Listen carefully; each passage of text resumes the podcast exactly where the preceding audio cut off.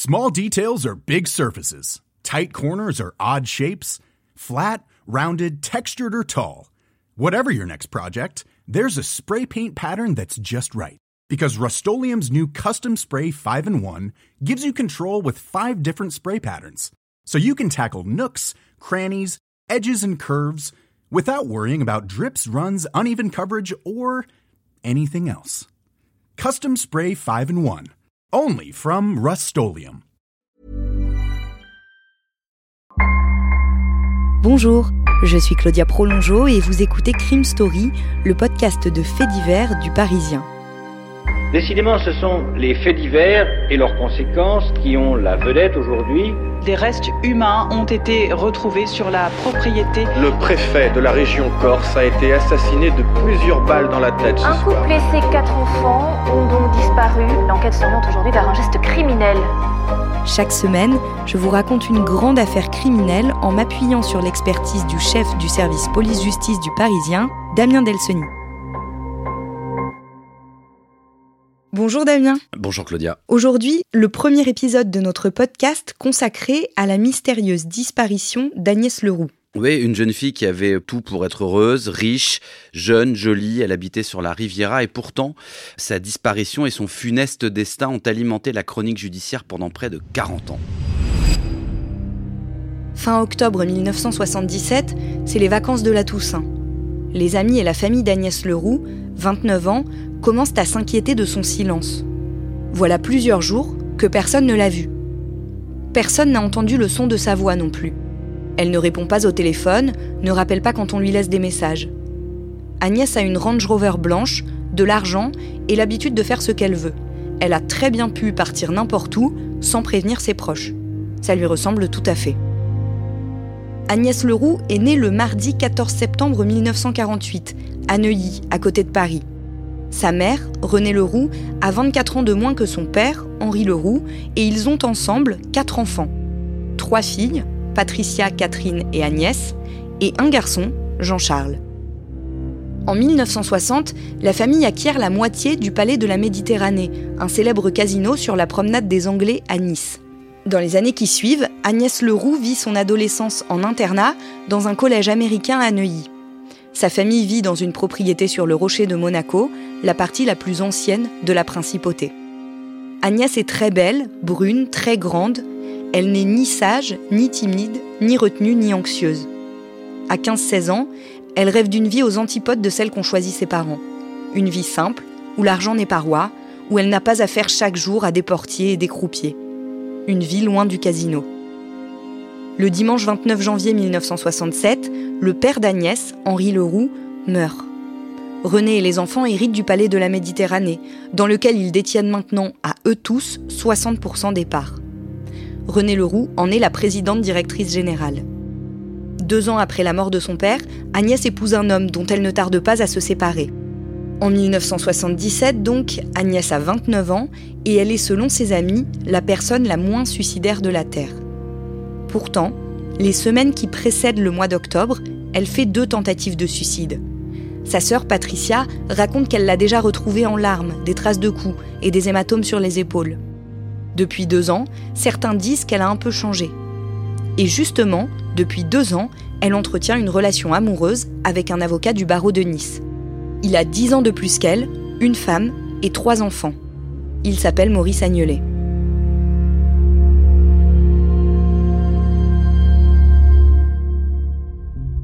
Damien, qui est Maurice Agnelet? C'est un homme charismatique, intelligent, il a à peu près 40 ans, il est un peu au, au sommet de sa carrière. Il est même président de la Ligue locale des droits de l'homme à Nice et il fait partie d'une loge maçonnique de premier plan. Alors, il est aussi, et c'est pas neutre, un proche de Jacques Médecin, le maire de Nice. Ça a été euh, le maire légendaire de Nice, un véritable baron local. Et il a aussi, euh, Maurice Agnelet, la réputation d'être un redoutable séducteur qui collectionne les conquêtes amoureuses. Quatre mois après la disparition d'Agnès Leroux, en février 1978, sa mère porte plainte contre X pour enlèvement et séquestration. Pourquoi si longtemps après la disparition de la jeune femme? D'abord parce que on n'a jamais trop su la date exacte de la disparition d'Agnès Leroux. Ensuite, elle est majeure. Et puis à l'époque, elle s'était un petit peu coupée de sa famille. Mais sa maman, même en froid avec elle, s'est quand même inquiétée. On peut le comprendre au bout d'un certain nombre de semaines. Et puis surtout, il y a des éléments qui lui permettent de penser que sa fille est en danger.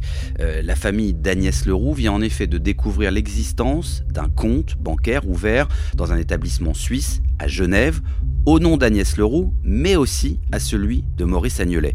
C'est un compte commun qui est crédité d'un million de francs suisses. Alors, ça représentait à l'époque environ 3 millions de francs, et à l'époque 3 millions de francs, c'est une somme qui est tout à fait considérable. Donc, cette somme, elle était sur le compte commun d'Agnès Leroux et de Maurice Agnelet. Et là, la famille d'Agnès apprend qu'elle vient d'être transférée par Agnelet sur un autre compte dans une autre banque suisse. Cet autre compte appartient à Françoise Lasseur.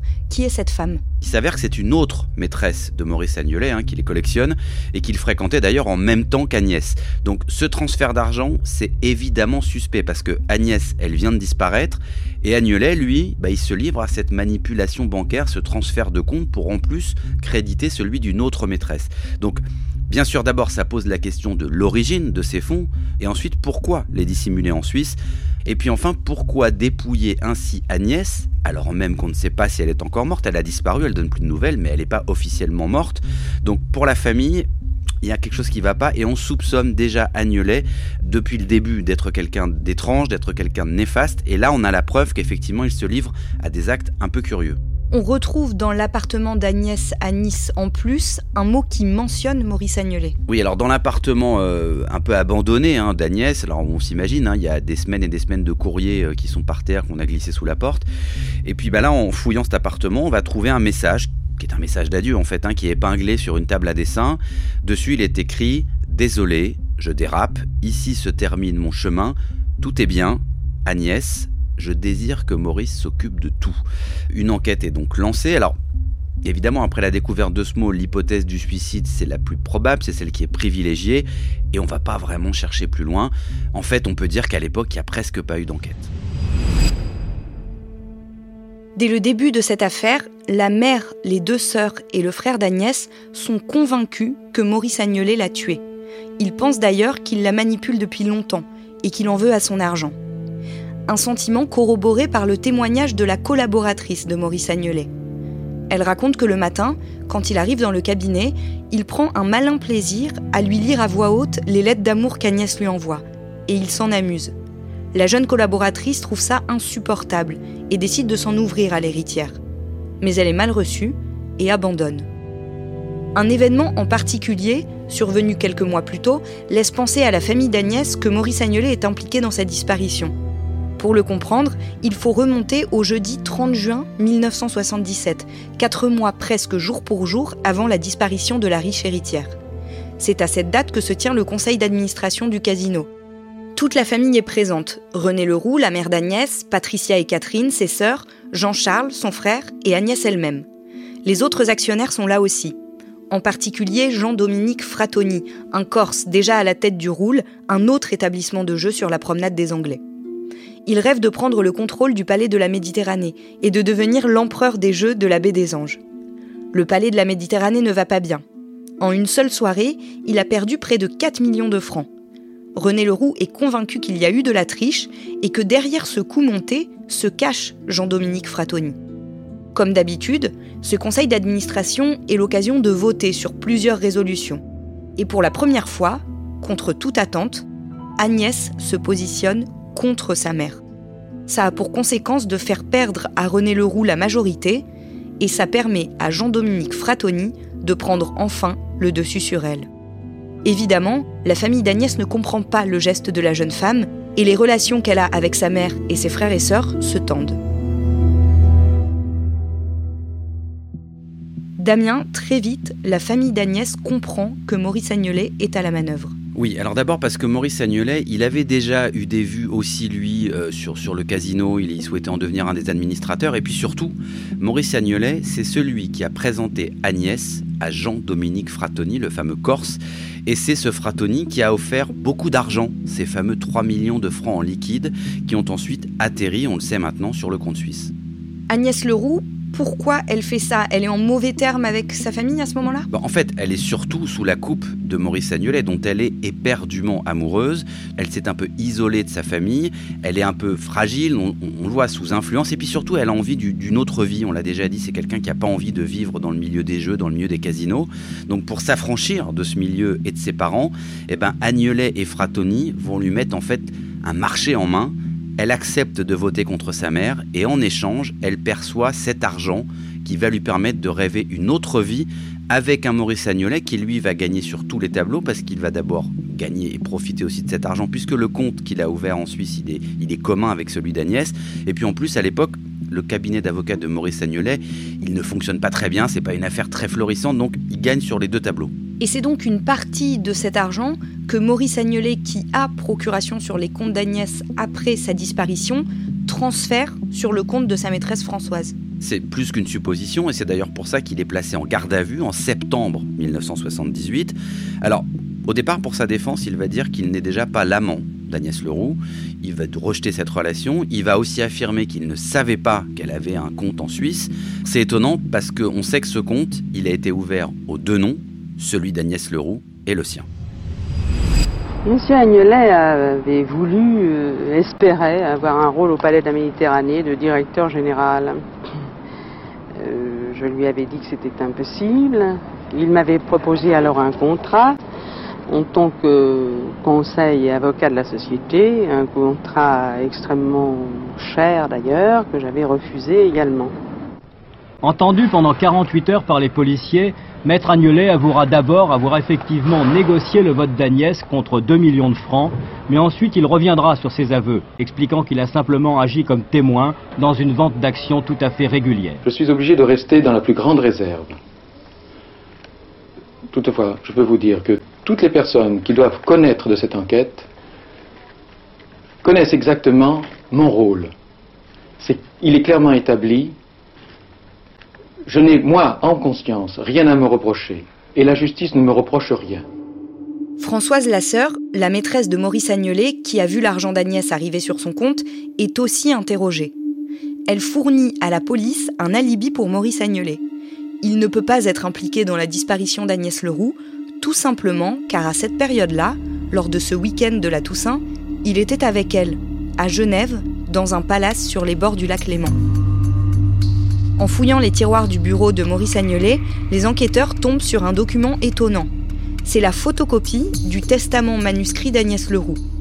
L'original avait été retrouvé dans l'appartement d'Agnès, à Nice, après sa disparition. Sur cette version, la date apparaît.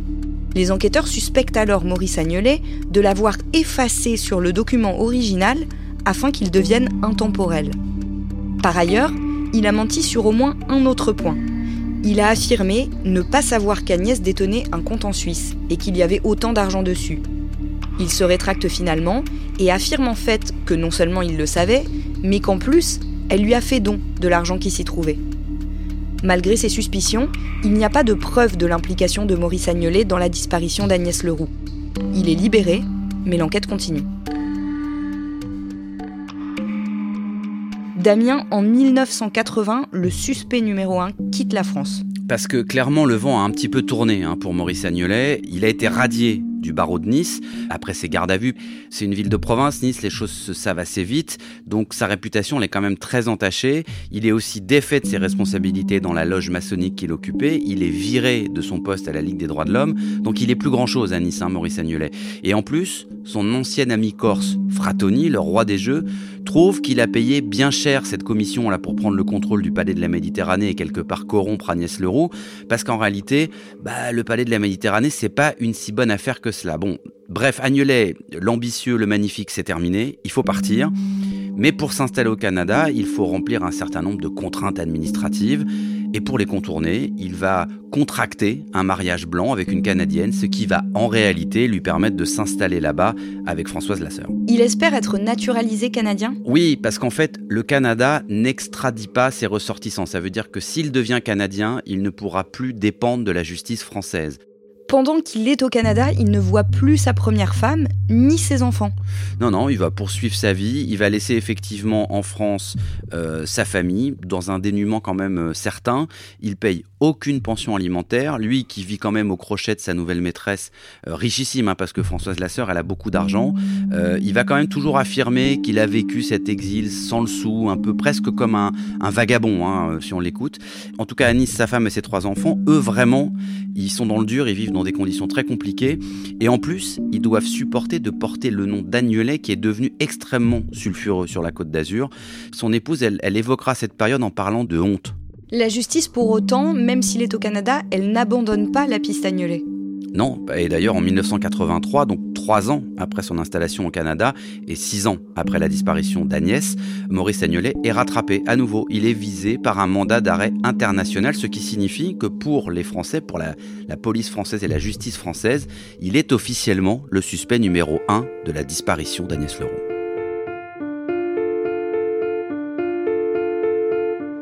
Vous venez d'écouter le premier épisode de Crime Story consacré à l'affaire Agnès Leroux. Suite et fin de ce podcast dans le deuxième épisode, déjà disponible sur leparisien.fr et sur toutes les plateformes d'écoute.